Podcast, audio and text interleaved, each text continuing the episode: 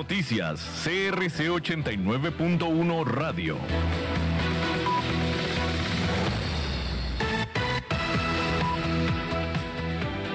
Cuatro de la tarde, 59 minutos. Les saluda David Guerrero.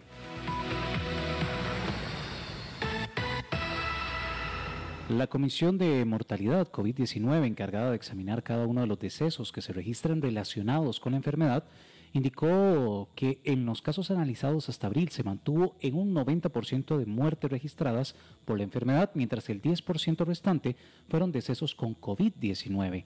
La directora de Vigilancia de la Salud, Sandra Delgado, detalló sobre los decesos y casos analizados relacionados con el coronavirus. Además, cabe mencionar, se registraron 58 personas con antecedentes recientes con esta enfermedad y cuatro de ellos fueron casos indeterminados. Aún se encuentran ocho fallecidos pendientes de valoración con patología forense y centros médicos. La Comisión de Mortalidad COVID-19 se conformó en julio del 2020 y participan profesionales del Ministerio de Salud, Caja Costarricense del Seguro Social, Organismo de Investigación Judicial e Instituto Nacional de Estadística y Censos. Liga Deportiva Alajuelense recibe hoy a las 9 de la noche al Deportivo Saprissa en el juego de vuelta de la semifinal nacional en el Estadio Morera Soto. Los rojinegros necesitan ganar al menos 1 a 0 para clasificar a la final, mientras que los morados con un empate o victoria con cualquier marcador avanzarían a la siguiente ronda. Los dirigidos por Mauricio Wright llegarán a este encuentro con las ausencias de Kendall Weston y Ariel Rodríguez, quienes fueron expulsados el domingo anterior. Por su parte, la Juelense llega con planilla completa a este partido. El árbitro central del compromiso será el experimentado Henry Bejarano, quien ya estuvo presente en un clásico esta temporada, el cual finalizó con victoria 3 a 1 a favor de la Juelense. En una hora, más noticias. Noticias cada hora en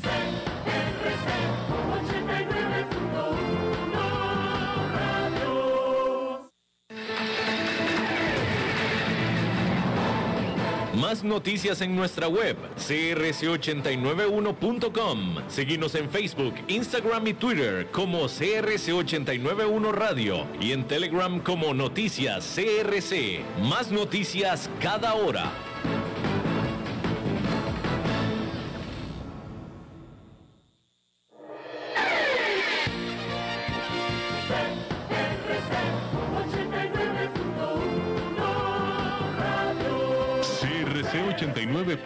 Radio y Cadena Radial Costarricense no se hacen responsables por las opiniones emitidas en este programa.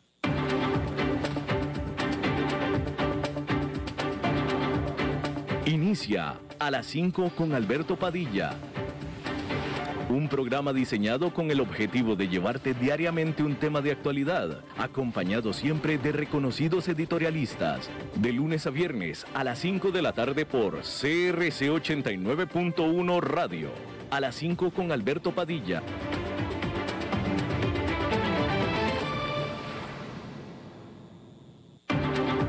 La División Marina del Grupo VIO presenta las noticias internacionales.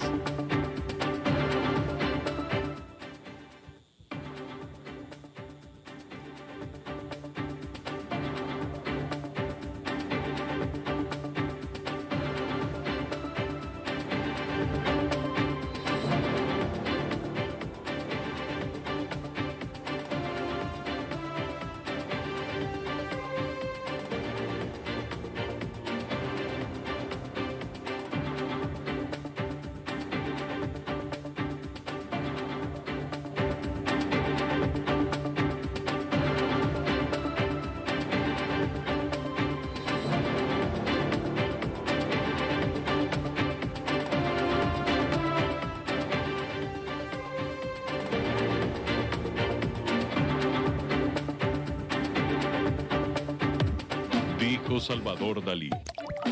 Un gran vino requiere un loco para hacerlo crecer, un hombre sabio para velar por él, un poeta lúcido para elaborarlo y un amante que lo entienda.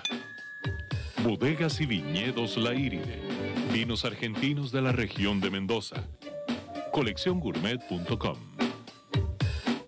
¿Conoces todo lo que ofrece la división? Hola, ¿qué tal? Saludos, bienvenidos a esta emisión de A las 5 con su servidor Alberto Padilla. Muchísimas gracias por estarnos acompañando. Muchísimas gracias por estar ahí. Le mando cálidos saludos desde la señal y las instalaciones de CRC 89.1 FM en San José, Costa Rica. desde donde estamos transmitiendo hasta el punto, en el tiempo, en el espacio en el que usted nos está escuchando, porque estamos saliendo en diferentes vías.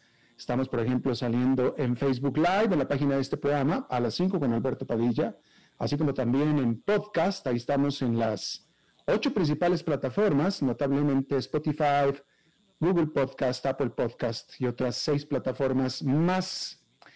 En esta ocasión, bueno, mejor dicho, antes, aquí en Costa Rica, este programa que sale en vivo, en este momento a las 5 de la tarde, se repite todos los días a las 10 de la noche aquí en CRC 89.1 FM. Ahora sí, en esta ocasión, controlando los incontrolables, al otro lado de los cristales, el señor David Guerrero y la producción general de este programa a cargo de la señora Lisbeth Ulet.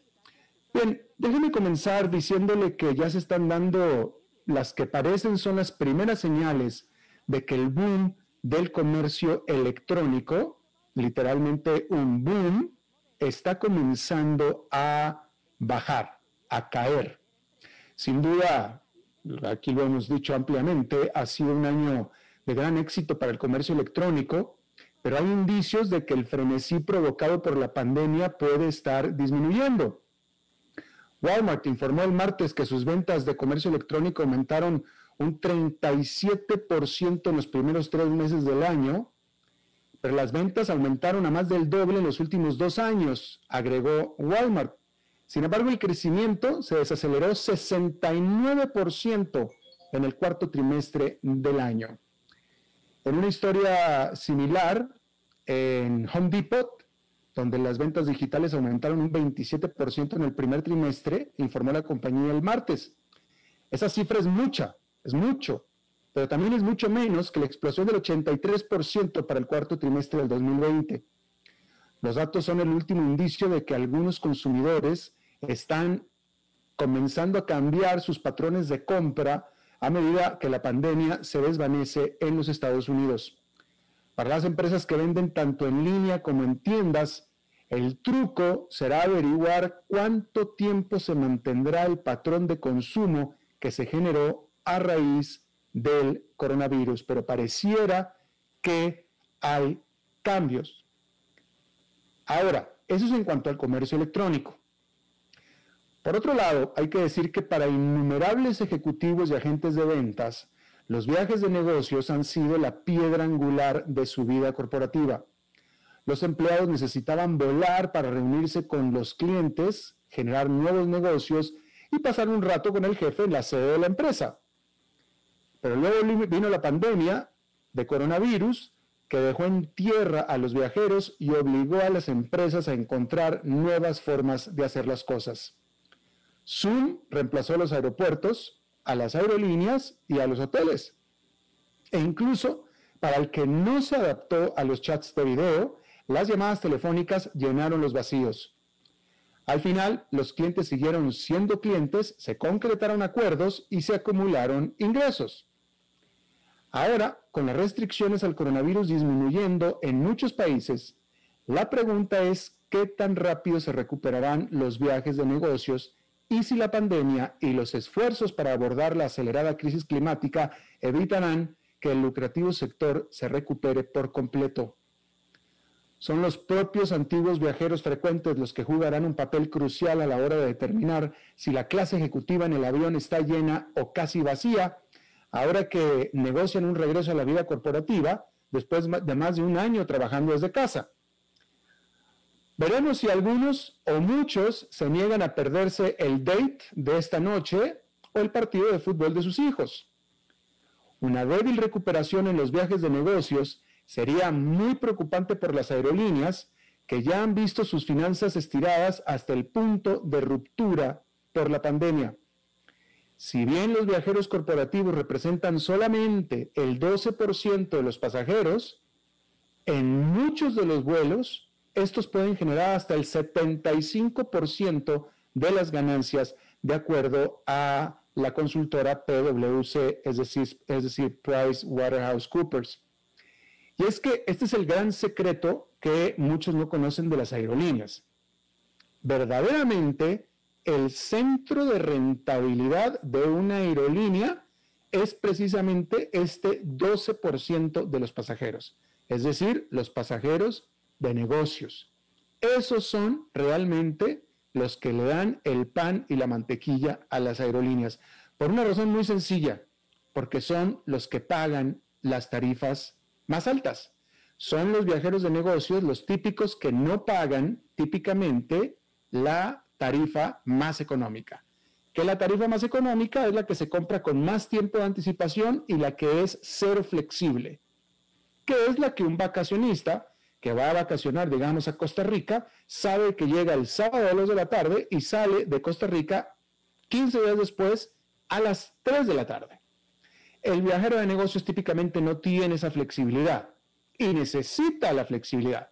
Esa flexibilidad cuesta y la pagan en, la forma de tarifas o de, o de pasajes mucho más caros y ellos son verdaderamente los que le dan la rentabilidad a las aerolíneas y por eso es que las aerolíneas los tratan a los pasajeros de negocios, a los frecuentes, suma, sumamente bien. Cuando usted vea que los aviones tienen sección de primera clase y usted vea que hay sentada la gente que va en primera clase o en clase ejecutiva, típicamente, típicamente no son pasajeros que pagaron lo que verdaderamente, lo que verdaderamente vale ese asiento en ese vuelo son los famosos upgrades. Se los regalan las aerolíneas a los viajeros frecuentes como una cortesía para que sigan volando. Ese es el... Casi nadie sabe esto, pero así, así es. En un vuelo de larga distancia, en un vuelo de larga distancia, muchas veces, sobre todo en la larga distancia, el que va adelante sí lo paga. No él, sino la empresa. Pero, por ejemplo, vamos a ponerlo por ejemplo, pero es un ejemplo real porque yo lo he visto. En un vuelo Atlanta-Sao Paulo, los que van atrás en clase turista pagaron algunos tan bajo como 800 dólares, 850 dólares en clase turista. Adelante, hay quien pagó 10 mil dólares por ese asiento. Y esa es la diferencia. Y es un ejemplo real. Es un ejemplo real. El de atrás pagó 850, el de adelante 10 mil. Y ahí es el centro de utilidades de una aerolínea. Bien, cambiando de tema completamente, la Agencia Internacional de Energía, que fue fundada por naciones industrializadas después de las crisis del petróleo en la década de los 70 para proveer suministros energéticos confiables y asequibles, dice que el mundo debe dejar de perforar en busca de petróleo y gas ahora mismo si quiere evitar una catástrofe climática. Este influyente grupo, en un informe este martes, dijo que para alcanzar emisiones netas de carbono cero para el 2050, la inversión en nuevos proyectos de suministro de combustibles fósiles debe detenerse de inmediato y no se deben aprobar nuevas plantas de carbón. Estas dramáticas recomendaciones son parte de una estrategia detallada que, según la agencia, daría como resultado que el mundo logre el objetivo del Acuerdo Climático de París de limitar el calentamiento global a 1,5 grados centígrados por encima de los niveles preindustriales. ¿Pero por qué 1,5 grados? Bueno, los expertos han venido advirtiendo repetidamente que superar ese umbral contribuirá a un clima más extremo, un mayor aumento del nivel del mar, incendios forestales inundaciones y escasez de alimentos para millones de personas. Si lo que se quiere es evitar eso, la Agencia Internacional de Energía dice que se deben cumplir estos indispensables. Uno, parar inmediatamente nuevos proyectos de gas y petróleo. Dos, no nuevas ventas de calderas de combustible fósiles a partir del 2025. Tres, los vehículos eléctricos representen más del 60% de las ventas de automóviles para el 2030. Cuatro, no se vendan vehículos de pasajeros nuevos con motor de combustión interna para el 2035. Cinco, el sector eléctrico mundial alcance emisiones netas cero para el 2040. Y seis, 70% de la generación de electricidad de a partir, a partir mejor lo repito, 70% de la generación de electricidad a partir de energía solar y eólica para el 2050. Si no se cumplen estos seis requisitos, entonces no se cumplirá el objetivo. La agencia asegura que se pueden obtener importantes beneficios económicos si el mundo sigue la hoja de ruta del grupo. La inversión anual en energía aumentaría a 5 mil millones de dólares para el 2030, desde los 2.300, déjeme, no, déjeme le repito la cifra porque se la dije mal. La inversión anual en energía aumentaría a 5 billones con B, 5 billones para el 2030, desde los 2000, desde los 2,3 billones en los últimos años, agregando un 0,4% al crecimiento del Producto Interno Bruto del planeta. La agencia es muy reconocida por sus influyentes informes sobre el suministro de energía y su, asesoramiento a muchas de las economías más poderosas del mundo. Y eso le da peso a sus recomendaciones y dificulta que los escépticos descarten sus conclusiones. El presidente Joe Biden se comprometió a que Estados Unidos reduzca para el 2030 sus emisiones de gases de efecto invernadero entre un 50 y 52% por debajo de sus niveles de emisiones del 2005.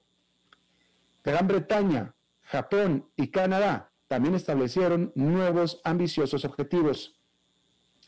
Algunas empresas petroleras se están preparando para un futuro en el que su principal producto, que es el petróleo y el gas, será una parte mucho más pequeña de su negocio. Los gigantes europeos Royal Dutch Shell y BP se están moviendo en esa dirección, por ejemplo, y están por delante de sus rivales estadounidenses. BP incluso ha dicho que la demanda de petróleo pudo ya, pudo ya haber alcanzado su pico máximo durante el 2019. ExxonMobil se encuentra entre los rezagados, ExxonMobil siendo estadounidense, por supuesto. A fines del año pasado, le decía yo que a fines del año pasado, esta empresa, ExxonMobil, eh, dijo que gastaría hasta 25 mil millones de dólares anuales hasta el 2025 en inversiones de capital y exploración de petróleo y gas, incluso después de que la pandemia redujera drásticamente la demanda de sus productos. Y los inversionistas ya están tomando medidas contra Exxon. La compañía se enfrenta a una pelea por el poder con un grupo activista llamado Engine Number One, que nominó a cuatro candidatos a su directorio y argumenta que necesita avanzar más rápido en el clima.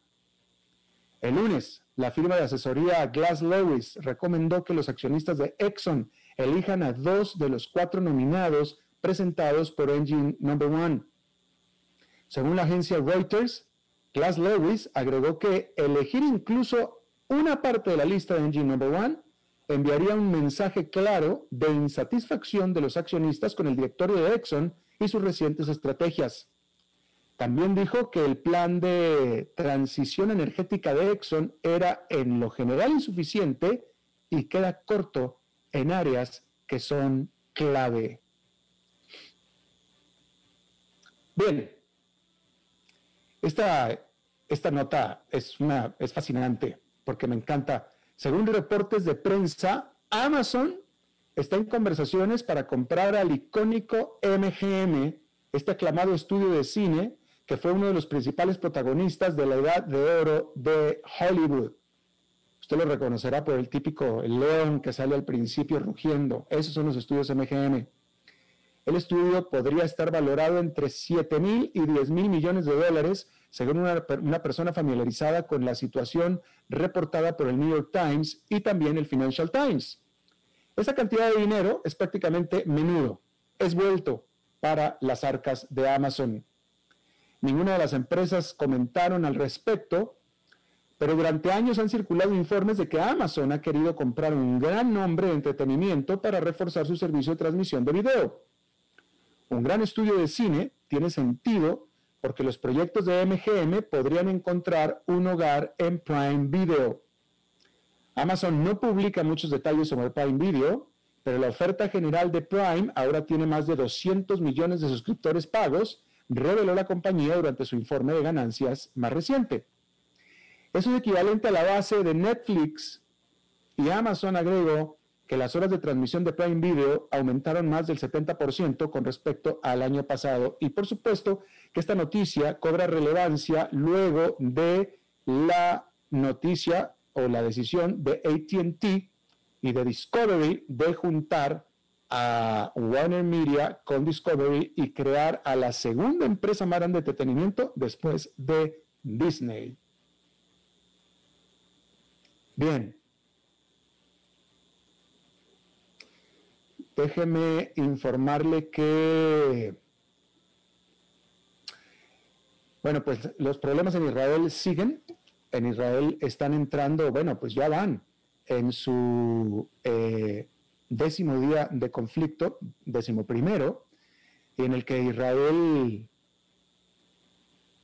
pues tuvo como objetivo a hogares, casas, habitación de militantes, de líderes militantes palestinos en Gaza, y a pesar de los llamados internacionales por un cese al fuego, incluido uno bastante enérgico, bastante enérgico por parte del presidente Joe Biden de Estados Unidos, el conflicto no muestra señales de debilitarse. Al menos 219 personas han fallecido, incluyendo a casi 100 mujeres y niños que han sido muertos en Gaza. Por el lado de Israel, 12 personas han perecido. Y la India, la India registró más de 4.500, más de 4.500 fallecimientos en la jornada de el martes, que es un por mucho récord mundial y que aparte se da por sentado que está subcontado. Oficialmente son más de 4.500, eso rompe el récord por mucho, pero se da por descontado que es sub o infra eh, eh, eh, contado, definitivamente. Aparte, un ciclón que está cayendo en la costa oeste de la India, por supuesto que evitó que el programa de vacunación continuara en esa zona. El Instituto Serum de la India, que es el más grande productor de vacunas, anunció que eh, extendería su prórroga de exportación de dosis de COVID-19 hasta el final del año. Es decir, todas las dosis que va a producir se van a quedar en la India.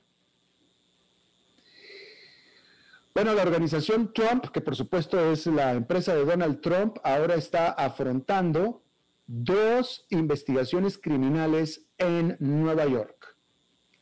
Porque ya tenía una investigación civil, pero ahora esa investigación civil se convirtió en investigación criminal por parte del fiscal de Nueva York y que está investigando si acaso la empresa del presidente o del expresidente Donald Trump reportó o registró el valor de sus propiedades por debajo del valor real para poderse asegurar de créditos.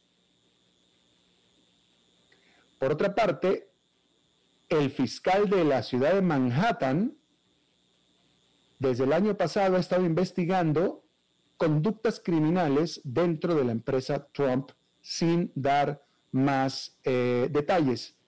Pero sin embargo, ya las autoridades dijeron que se trata de investigación criminal. Es decir, eso quiere decir que están encontrando motivos para levantar un cargo criminal al expresidente Donald Trump. Es decir, ya los están viendo. Ahora nada más están recabando las pruebas.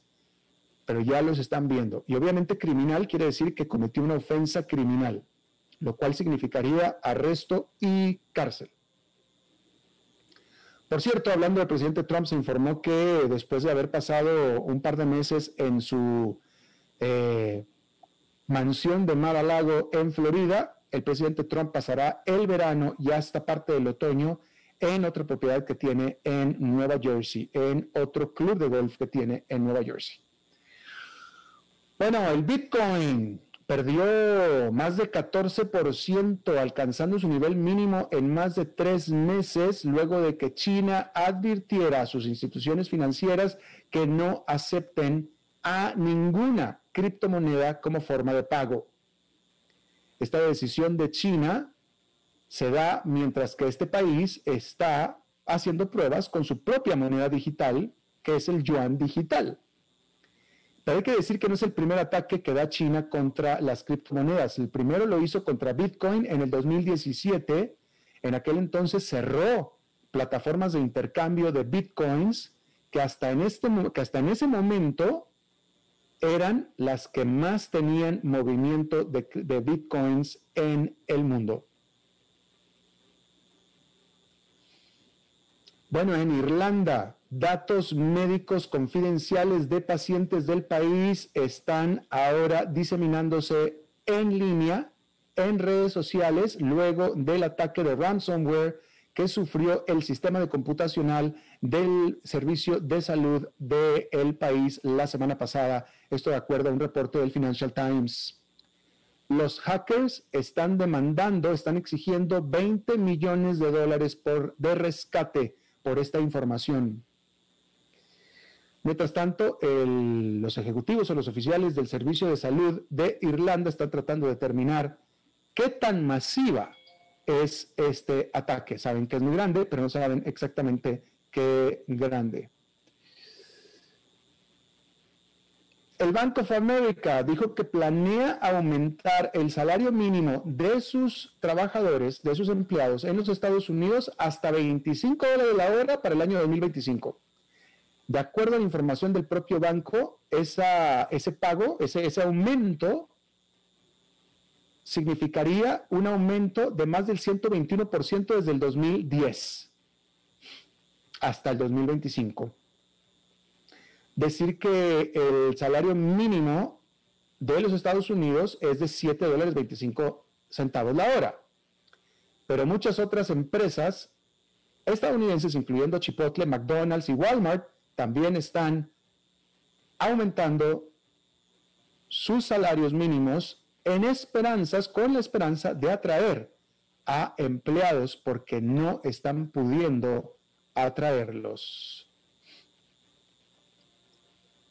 Fíjese esta, esta información interesante. Hubo 12% menos nacimientos en el mundo durante enero del 2021 de los que se habían predicho para ese mes. Esto dentro de los 21 países que publican este tipo de datos. Es decir, había una predicción, los nacimientos que se dieron en enero fue 12% por debajo de esa predicción. Pero sin embargo, si hubieran caído, cayeron 12% los nacimientos, si hubieran caído nada más un 7%, o mejor dicho, mejor dicho, si cayera un 7% la fertilidad global por un año, solamente un 7% por un año, en enero cayó 12. Pero si por un año la, la, eh, eh, fertilidad global cayera un 7%, el nombre de no nacidos sería equivalente a los fallecidos por el COVID-19 hasta este momento. Ahí tiene usted este dato interesante. Bueno, fíjese usted esta nota. Las vacas, usted ya ha escuchado esto, las vacas emiten metano. Tanto metano que son la fuente de aproximadamente el 10% de los gases de efecto invernadero del mundo. Y esto porque hay 1.400 millones de vacas en el mundo. Bueno, para resolver este gran problema gaseoso, una empresa ha desarrollado un alimento especial para el ganado para evitarles la generación de flatos, literalmente, usando extractos de ajo y cítricos. ¿Sí? O sea, remedios naturales mezclados con su comida habitual. Esta empresa startup suizo-británica que se llama Mutral, Mutral, como de mugido, de mugido, Mutral, dice que las emisiones de las vacas se reducen en un 30%. Y las empresas que quieran compensar sus emisiones, o sea, las empresas ganaderas que quieran controlar sus emisiones, ahora pueden comprar estos ahorros como créditos de carbono y las ganancias se devuelven a los agricultores. Mutual ha generado hasta ahora más de 300 créditos vacunos, casi literalmente. Bien, allá en Nueva York, esta fue una jornada negativa con el índice industrial Dow Jones cayendo 0,48%, el Nasdaq Composite perdiendo marginalmente 0,03% y el Standard Poor's 500 con una caída de 0,29%. Vamos a hacer una pausa y regresamos con nuestra entrevista de hoy.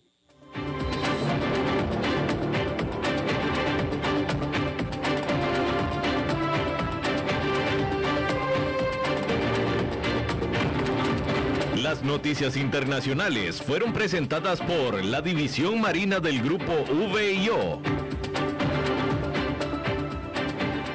A las 5 con Alberto Padilla, por CRC 89.1 Radio. Dijo Salvador Dalí. Un gran vino requiere un loco para hacerlo crecer, un hombre sabio para velar por él, un poeta lúcido para elaborarlo y un amante que lo entienda. Bodegas y viñedos La Iride. Vinos argentinos de la región de Mendoza. Colecciongourmet.com. ¿Conoces todo lo que ofrece la división forestal del grupo VIO?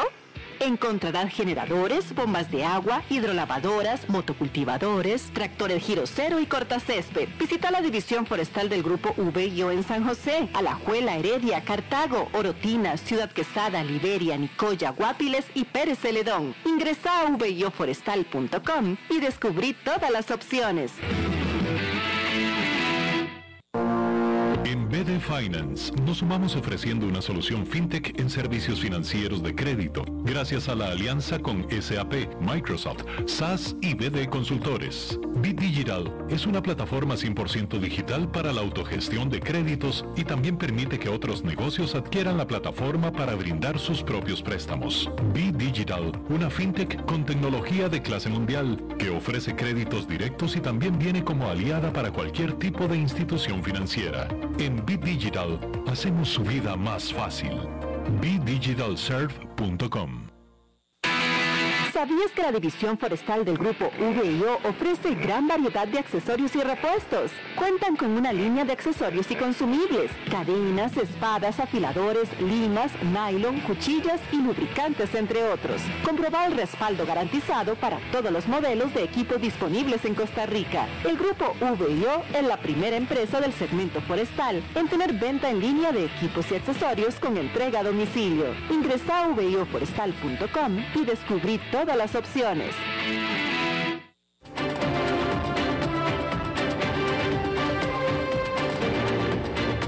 Seguimos escuchando a las 5 con Alberto Padilla.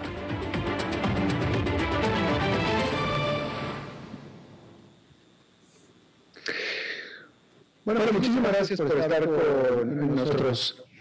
Eh, quiero hablar de este tema, que es un tema que me parece a mí sumamente interesante. A, ver, primero que nada, en el país en el que estamos, en el que, en el que estoy yo, en Costa Rica, eh, en el país en, Costa Rica, a ver, nada más déjenme checar aquí una cosa que todos estamos bien. Sí, todos estamos bien. Bien. En Costa Rica, eh, donde la pandemia está haciendo estragos otra vez, otra vez a los chicos los mandaron de vuelta a su casa. Ya los habían traído de regreso a tomar clases, los mandaron otra vez de vuelta a su casa. Eh, obviamente para protegerlos, obviamente, ¿no? El problema es que, pues, la gran mayoría de los chicos del sistema público no tienen la manera de tomar clases en su casa. De hecho, el propio sistema público no está preparado. En su casa, literalmente. Pero el problema es que no están aprendiendo, no están aprendiendo absolutamente nada. Se perdieron básicamente todo el año, lo cual nos trae al problema de la brecha digital, porque la realidad es que los chicos que están en escuelas privadas, ellos sí han estado llevando clases, porque ellos sí tienen, las escuelas tienen el sistema, y aparte los chicos mismos tienen en su casa la conectividad. Eh, entonces, yo mismo, y aquí se lo platiqué, yo estuve hace un mes, un mes y medio, eh, en un lugar remoto de Costa Rica, eh, que pues, me fui de vacaciones, con la esperanza y con la intención de hacer este programa desde aquel lugar remoto. ¿Se acuerdan? Si ustedes han sido el programa, se acordará de esto. Y en aquel, en Pavones, en la esquina noroeste de Costa Rica, eh, un lugar en el que llegué yo en vehículo y había electricidad y, todo, digo, no, estaba yo en una choza, ¿no? Pero la conexión de internet era tan pobre que definitivamente no pude hacer el programa, pero no solamente eso, o sea, no se podía hacer absolutamente nada. Eventualmente durante el día, lo más que podía uno llegar a hacer era checar mails y checar los WhatsApps, pero nada más. Olvídese de una llamada de Zoom, olvídese de nada más. Y eso me trajo a mí la realidad de los habitantes de esa zona de Costa Rica, que se multiplican por los habitantes de todas las zonas de América Latina que viven ahí. Y acá, cuando menos, yo tenía la posibilidad de poder checar correos electrónicos y WhatsApps eventualmente. Al menos tenía esa posibilidad. Pero la gran, el hecho es que la gran mayoría de la gente que vive en las zonas rurales de nuestra América Latina no tiene esa posibilidad, ni siquiera. Punto, se acabó. Bien, yo le agradezco muchísimo a Edwin Estrada, él fue ministro de Ciencia y Tecnología y Telecomunicaciones de Costa Rica y es director de desarrollo de NAE. Y bueno, le agradezco mucho que esté con nosotros. Eh, primero que nada, este, Edwin, ¿estás de acuerdo con lo que yo acabo de decir en la presentación? Buenas tardes, don Alberto. Muchas gracias primero que todo por hacerme el honor de, invitarme a, su programa.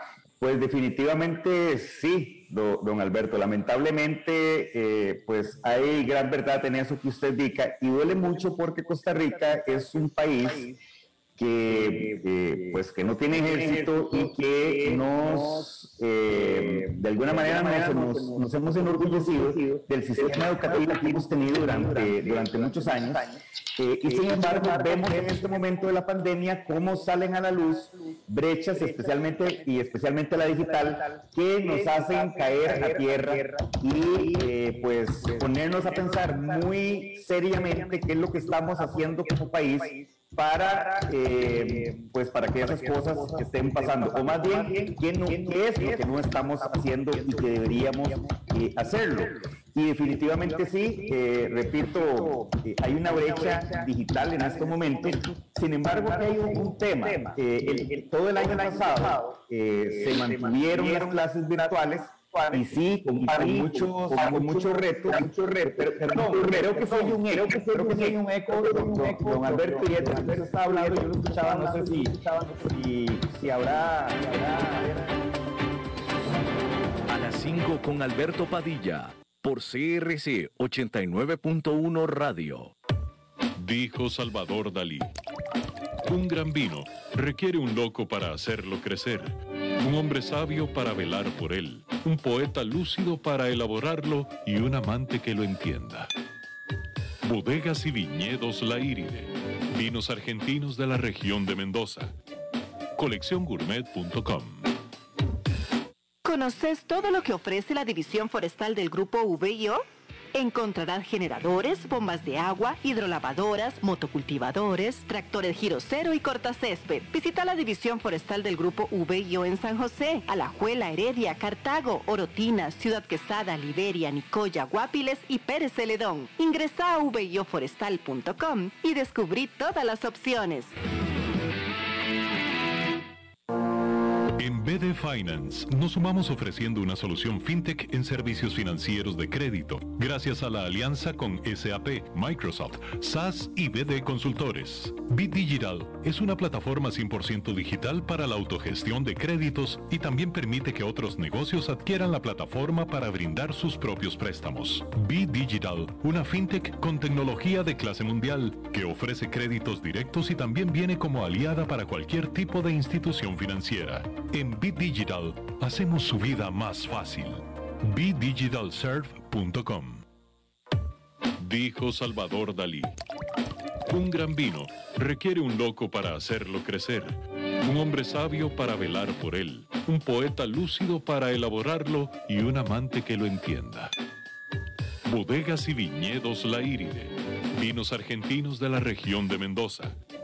Colecciongourmet.com ¿Conoces todo lo que ofrece la división forestal del grupo VIO? Encontrarás generadores, bombas de agua, hidrolavadoras, motocultivadores, tractores giro y cortacésped. Visita la división forestal del Grupo VIO en San José, Alajuela, Heredia, Cartago, Orotina, Ciudad Quesada, Liberia, Nicoya, Guapiles y Pérez Celedón. Ingresa a vioforestal.com y descubrí todas las opciones. En BD Finance nos sumamos ofreciendo una solución fintech en servicios financieros de crédito, gracias a la alianza con SAP, Microsoft, SAS y BD Consultores. Bit Digital es una plataforma 100% digital para la autogestión de créditos y también permite que otros negocios adquieran la plataforma para brindar sus propios préstamos. Bit una fintech con tecnología de clase mundial que ofrece créditos directos y también viene como aliada para cualquier tipo de institución financiera. En Bit Digital hacemos su vida más fácil. BitDigitalServe.com ¿Sabías que la División Forestal del Grupo VIO ofrece gran variedad de accesorios y repuestos? Cuentan con una línea de accesorios y consumibles, cadenas, espadas, afiladores, limas, nylon, cuchillas y lubricantes, entre otros. Comprobar el respaldo garantizado para todos los modelos de equipos disponibles en Costa Rica. El Grupo VIO es la primera empresa del segmento forestal en tener venta en línea de equipos y accesorios con entrega a domicilio. Ingresa a vioforestal.com y descubrí todo todas las opciones.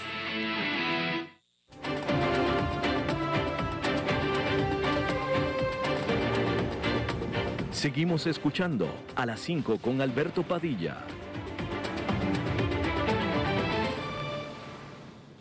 Ok, gracias por continuar con nosotros. Eh, eh, espero que hayamos resuelto los problemas técnicos que teníamos. Edwin, ¿me escuchas bien a mí? Sí, señor. ¿Usted me escucha a mí? Ya, parece que ya te escucho yo bien y tú ya bien a mí. Ok, perfecto. Eh, ¿Escuchaste tú la presentación y pregunta que hice? Sí, señor, sí, señor, claro que sí. Eh, bien. ¿dónde eh, primero que nada, lo primero es, los chicos que se fueron a su casa están en su casa sin estudiar, punto. vamos a ver, aquí el tema es que yo me pregunto, el año pasado pasaron todo el año en la virtualidad y sí, hubo muchos eh, estudiantes que en ese momento no tenían el acceso y pues eh, trató de resolverse y el ministerio trató de resolverlo de alguna manera y salieron adelante. Entonces, eh, yo realmente no entiendo o no hallo la relación entre alegar una falta de conectividad con el tema, si se pudo hacer, repito, todo el año pasado, se pudo seguir haciendo este año. Claro que sí, claro que sí eh, también hay que tener claro que sí existe una brecha digital y sí existe una brecha digital en zonas y sí hay zonas donde, donde, no, hay, eh, donde no hay telecomunicaciones en este momento, donde no, donde no hay servicios. Y es un tema que tiene que ver con, la con el despliegue de infraestructura de telecomunicaciones. Entonces, aquí siempre hemos puesto eh, el dedo sobre el renglón y diciendo cuáles son esos retos que existen y que hay que resolver. Y entonces aquí es muy importante la labor de las municipalidades, donde muchas de ellas han puesto trabas al despliegue de infraestructura de telecomunicaciones y por eso ha sido más difícil para los operadores desplegar estas redes que están obligados a hacerlos por los contratos. Y este no es un tema de Costa Rica, tal vez solo de Costa Rica, tal vez las personas de, de otros países que pudieran estarnos viendo, pues se van a sentir identificados porque evidentemente es un problema que ha eh, surgido en todos los países de Latinoamérica e incluso en otros países del mundo. Eh, hemos visto, por ejemplo, cómo en Suiza, eh, alegando de que produce cáncer 5G, pues algunos grupos han derivado o han destruido la infraestructura de telecomunicaciones. Entonces, eso es un tema definitivamente en el que hay que centrarse a trabajar. También, además de los gobiernos locales, el Ministerio de Obras Públicas, el Ministerio de Ambiente y Energía, que tienen responsabilidad en la aprobación de permisos, tienen también que hacer lo necesario para agilizar estos permisos. Igualmente el Ministerio de Obras Públicas y Transportes eh, tiene que incorporar las especificaciones técnicas de la infraestructura en la construcción de carreteras. Y ese es un proceso que ha ido muy lento a pesar del esfuerzo que se hizo durante mi gestión en el Viceministerio de Telecomunicaciones. Esto además que eh, eh, es importante tomar en cuenta también la disposición de las frecuencias pues para, para 5G estamos hablando de frecuencias eh, altas, frecuencias medias y frecuencias bajas, y en estos momentos, eh, pues se están haciendo las gestiones y en los últimos días la industria eh, ha insistido en que es importante que el Estado costarricense recupere las frecuencias y las ponga a disposición eh, de, para, los, para los operadores en los términos en que establece la Ley General de Telecomunicaciones, que es una licitación abierta, eh, porque estamos hablando que el espectro eléctrico es un bien escaso.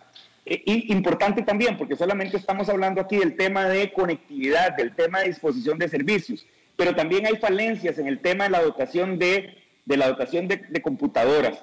En estos momentos, el gobierno de la República, eh, pues, mm. ha dicho en algunos momentos, en algunos momentos distintos, diferentes números. Entonces, es importante que de una vez por todas se establezcan cuáles son los números reales para así tomar las medidas desde la política pública, ya sea por medio del Fondo de Acceso y Servicio Universal, y poder dotar a estos estudiantes de, computadoras.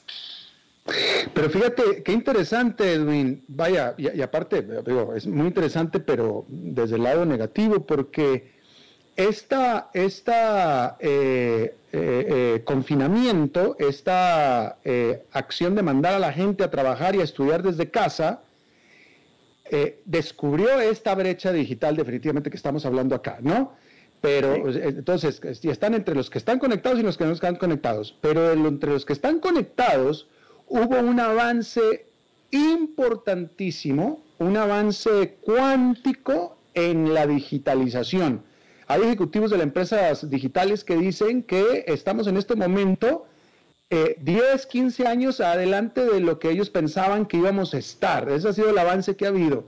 Pero sin embargo, no ha habido avance en la conectividad. Es decir, a 14 meses de que inició la pandemia, los mismos que estaban desconectados antes de siguen desconectados el día de hoy. ¿No es cierto?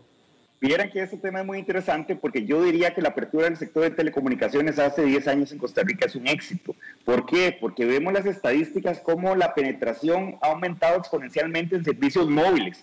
Pero ¿qué es lo que pasa, don Alberto? Que debido a la pandemia, que definitivamente es algo que no, que no se puede planificar, los, las personas tuvimos que quedarnos en nuestros hogares y trabajar desde los hogares, estudiar y seguir haciendo nuestras... ¿Me, me escuchan? Eh, adelante, por favor. Y seguir haciendo, eh, seguir haciendo nuestras labores desde nuestros hogares. Entonces, ¿qué significa esto? Esto significa que eh, antes utilizábamos los servicios móviles y hay una gran penetración de servicios móviles, repito. Pero al quedarnos en nuestros hogares, al cambiar ese hábito de consumo de, los habitantes o los usuarios, definitivamente entonces ahí es donde se ve que hay que invertir en, redes fijas también. Y ahí es donde hemos visto que en Costa Rica ha venido en aumento también las redes fijas, eh, los servicios fijos de Internet, pero no al mismo eh, nivel que, que, sí tuvo el de, el, de, el de móvil. Entonces, esa es una realidad y, y la necesidad de hoy es invertir, acelerar, acelerar las redes fijas de telecomunicaciones para poder, eh, pues, que las personas tengamos en nuestras casas servicios de alta velocidad y eso definitivamente solo es, es más probable haciéndolo con, con redes fijas si estamos hablando de fibra óptica. Ya, eh, ah, pero Edwin, ¿por qué redes fijas si se supone que el futuro era precisamente lo inalámbrico, la nube? Mire, sí, son complementarios son mm. complementarios. Son complementarios, ¿por qué? Porque, eh, vamos a ver, las redes fijas y lo que tiene que ver con fibra óptica, pues tiene algunas ventajas sobre eh, los servicios móviles. Y claro, nosotros cuando andamos en, nuestra, en, en la calle, por ejemplo, andamos con los servicios móviles pero vemos algunas veces cómo tienen posibilidad de interferencia o, o, algunos temas ahí que se dan con las redes, con las redes móviles. Sin embargo, repito, las redes fijas tienen tienen eh, algunas características eh, que las hacen superiores de alguna manera para el servicio que se requiere en la casa. ¿Por qué? Porque estamos hablando de fibra óptica que permite altas velocidades. Y en la casa entonces, ¿qué es lo que requerimos? Requerimos una velocidad de su, eh, capacidades de bajada y de subida de, de servicios que de alguna manera es más conveniente, eh, repito, desde el punto de vista técnico, desplegar las redes fijas, porque, por ejemplo, en una casa están, eh, están en una casa varias personas, todas conectadas al Internet al mismo tiempo, entonces, si tenemos una conexión móvil, pues generalmente no, no son tan de buena calidad o no son tan eficientes como una red de, como una red de fibra óptica. Entonces, repito, son complementarias las dos. Claro. Son complementarias. Y además otra cosa también, para los servicios móviles también se requiere fibra. ¿Por qué? Porque los enlaces, ¿verdad? Los enlaces eh, de microondas pueden ser también eh, más eficientes con fibra que haciéndolos con espectro eléctrico. Claro, Entonces, claro. sí es necesario, sí es necesario desplegar en fibra, en fibra óptica. Pero Edwin, este, te entiendo y evidentemente tú sabes lo que dices, pero de acuerdo a la experiencia que yo tuve hace un mes y medio en un lugar remoto de Costa Rica, y Costa Rica es un país de ingreso medio, es decir, Costa Rica comparación al resto de los países de América Latina es un país rico, este, eh, había conexión eh, terrestre, porque era conexión terrestre, pero precisamente por lo remoto, yo no, no conozco las condiciones técnicas, no, no, no, no, no sé si había este, eh, fibra óptica per se, pero ciertamente lo inhóspito, lo alejado del, del, del lugar, lo, o sea, la, la, conexión simplemente era totalmente deficiente. O sea, lo que tú bueno, estás tratando de decir es que pareciera que lo que tú estás deseando es, es en el corto plazo parece muy imposible. Claro, bueno, vamos a ver, también hay que ver el lugar donde se va a conectar también, porque, porque el, el, la instalación de, de, fibra, pues es, podría ser tener un, un una, unos retos, digamos, distintos a, a, lo que sería conectar, conectar en móvil, ¿verdad? Entonces, por ejemplo, eh, si estamos hablando de zonas muy alejadas, hay opciones en, en, servicios móviles, digamos, que se les puede brindar. ¿Y por qué? Porque estamos hablando también que son zonas muy alejadas, zonas que no son densamente pobladas, entonces también los servicios móviles es una, es una, es una solución también, ¿verdad? Entonces habría que ver el caso concreto para determinar si, pero repito, lo ideal es, porque además Costa Rica es un país muy pequeño, sí tiene sus retos por, por la orografía, que es un país muy montañoso también, eh, pero eh, lo ideal es el tema de fibra óptica, pues, y con algunas excepciones también, eh, llegar a ciertos puntos con algunas soluciones, soluciones móviles, pues, para brindar servicios específicos ahí. Y, pues, evidentemente, seguir desarrollando el móvil, porque el móvil, repito, es lo que nosotros andamos eh, en, durante todo el día eh, eh, cuando estamos fuera de nuestros hogares. Oye, Edwin, vamos a suponer que, ok, vamos a suponer que lo que aquí estamos planteando se realiza, ya los lugares más remotos tienen conectividad, etcétera, y la gente ya tiene algún aparato en la casa para conectarse. Nos, nos va a faltar el inglés, ¿no es cierto?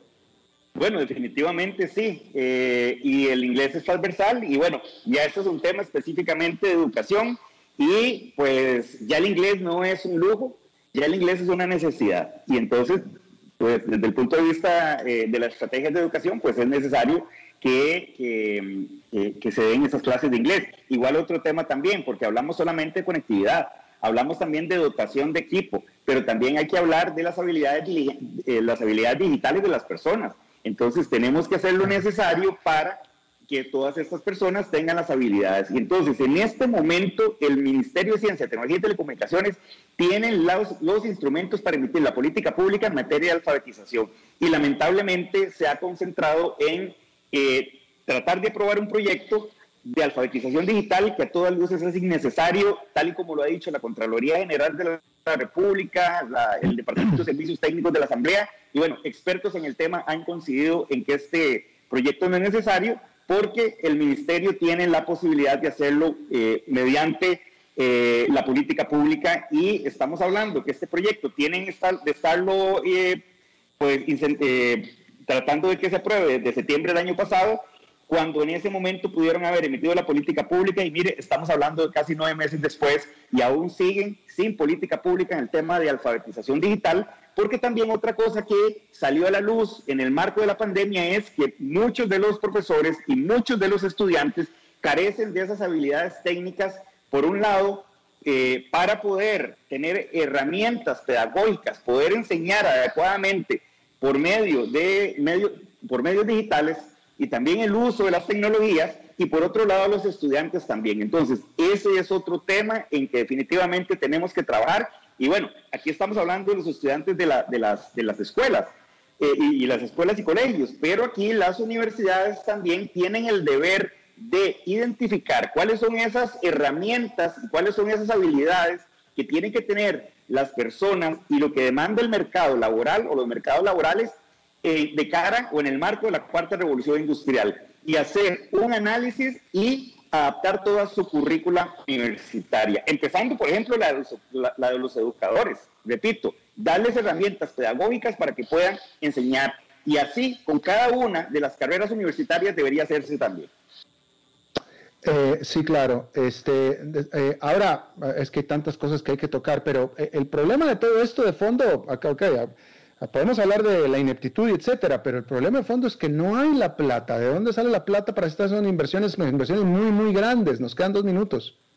Bueno, vamos a ver, existe el Fondo Nacional de Telecomunicaciones y por medio de ese fondo ya se ha dotado a 240 mil familias eh, de, un dispositivo y eh, de conectividad. Entonces vean que el fondo sí sirve, porque ¿qué hubiera pasado si esas 240 mil familias, que ya gracias al fondo tienen esa conectividad y esa computadora y es un programa por cinco años que se les subsidia el pago del Internet? Igualmente ya hubo una modificación de la política pública y estamos hablando que son alrededor de 250 mil niños, eh, pero es importante entonces que el ministerio defina y certifique cuánta es la población real que está eh, con alguna carencia, ya sea de conectividad, ya sea de dispositivos o de ambas. Y para poder, perdón, eh, diseñar la política pública eh, en, el menor plazo posible, porque, repito, la pandemia empezó hace un año, en marzo acá Costa Rica nos mandaron a nuestros hogares y pues no hay certeza de cuándo va a terminar y es un tema que debería ya estar muy adelantado.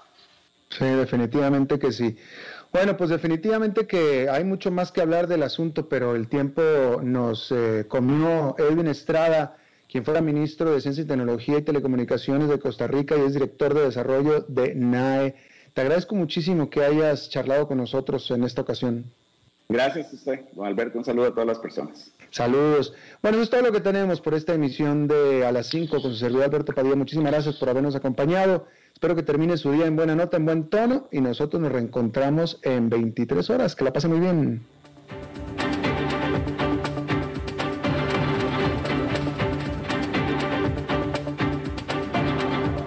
Concluye a las 5 con Alberto Padilla